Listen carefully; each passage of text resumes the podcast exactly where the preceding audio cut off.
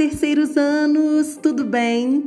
Que saudade eu estava da nossa amiga Pilar, do Breno, né, e de todos os amigos deles que estão vivendo a aventura na Amazônia. Vocês também estão com saudades? Eu tenho certeza que sim. Bem, no último capítulo lido, Entre Feras, nós terminamos vendo que o samba resolveu namorar logo a gata mais selvagem da floresta, uma jaguatirica. E foi por pouco, né, gente, que a Pilar, o Breno e os amigos, né, a Maiara e o Bira, não ficaram muito machucados, não é mesmo? Então hoje, capítulo Um Quererê Muito Querido.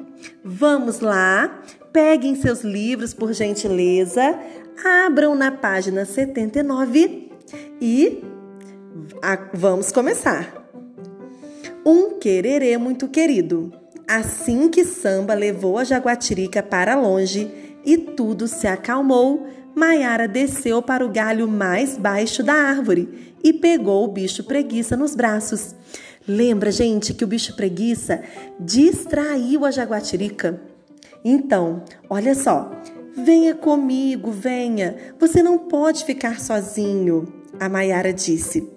Como será que ele se perdeu da mãe? Eu quis saber. Será que a preguiça mãe virou jantar de onça? Questionou Breno. Bom, pelo menos o filhote conseguiu escapar. Mas eu bem que gostaria de saber como um bebê preguiça consegue fugir das feras ser tão devagar. Falei intrigada, ou seja, né, desconfiada. Acho que é porque as preguiças ficam imóveis, fingindo-se de mortas para não serem notadas comentou Breno.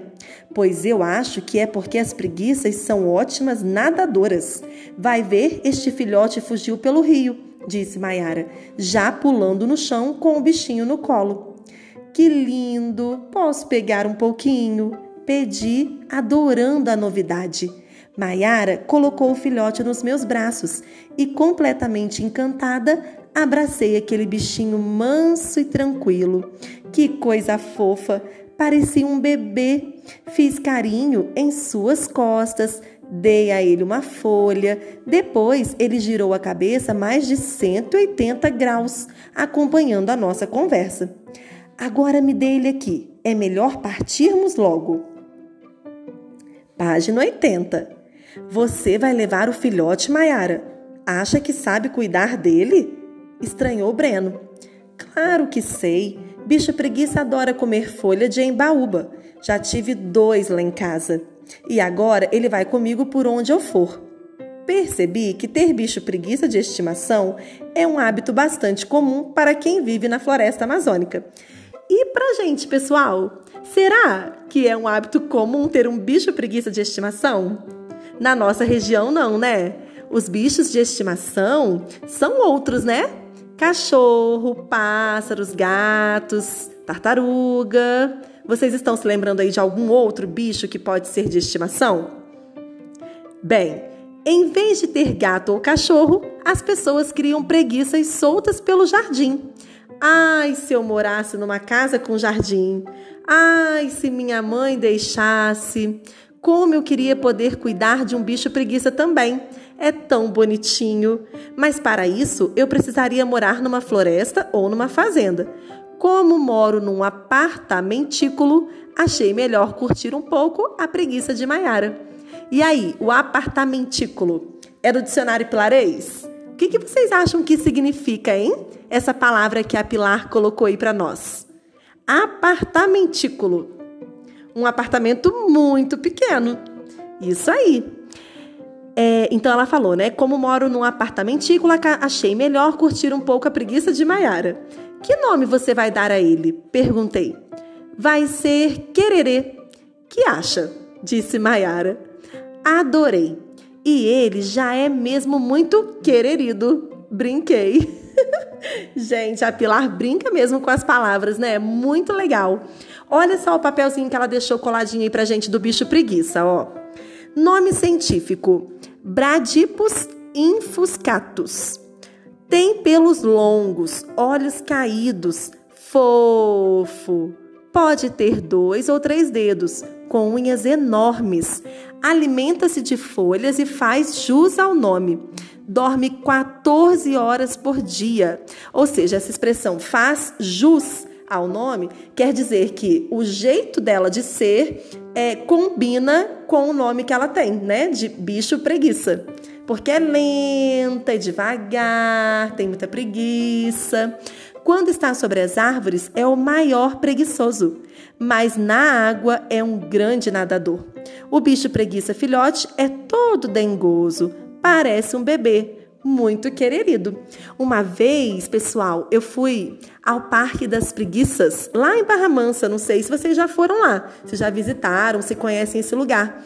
E aí demorou tanto, gente, eu estava quase desistindo, indo embora, quando de repente apareceu um bicho preguiça assim, veio descendo, estava muito no alto da árvore, mas aí ele veio descendo, devagar, devagar, chegou até o chão. A gente conseguiu ver de pertinho. É, as unhas do bicho preguiça eram realmente enormes e eram azuis, tinham assim um tom azulado. Gente, muito devagar mesmo, aí andou um pouquinho, voltou para a árvore. Foi tão bacana, foi um momento muito legal. Seguimos Bira pela floresta rumo à canoa. Antes de partir, Breno e eu chamamos samba. Chamamos dez, cem, mil vezes e nada do meu gato voltar. Onde o samba se meteu? Como vou embora sem ele? Alguma hora ele vai vir atrás de você, Pilar, falou Breno, tentando me consolar. Mas a floresta é imensa. Venha, Pilar, nós temos que ir, disse Breno, me abraçando. Não tínhamos escolha, precisávamos sair dali antes que surgisse outro perigo. Tudo o que eu podia fazer era torcer para que Samba viesse nos encontrar depois do seu namoro. Seguimos andando. Página. Ai, gente, peraí, deixa eu só confirmar a página aqui. 82, hein? Vamos lá. Seguimos andando. E quando já estávamos quase chegando na canoa, Maiara apertou meu braço, muito nervosa. Está sentindo esse pitiu horrível? Pitiu? Que pitiu? Estranhei, sem jamais ter ouvido aquela palavra. Essa caatinga, um cheiro ruim demais. Isso só pode ser pitiu de cobra, exclamou nossa amiga. E cobra tem cheiro? Breno indagou intrigado. Se tem, e é ruim como que? Não estão sentindo? Tem cobra por perto? Aposto que tem alertou Maiara. Não sou de ter medo de muita coisa, mas de cobra eu tenho pavor. Só de pensar que podia haver uma escondida ali pelo mato, senti as pernas tremerem e fiquei paralisada. Foi então que Maiara começou a gritar, apontando para a canoa. É a boiuna! É a boiuna!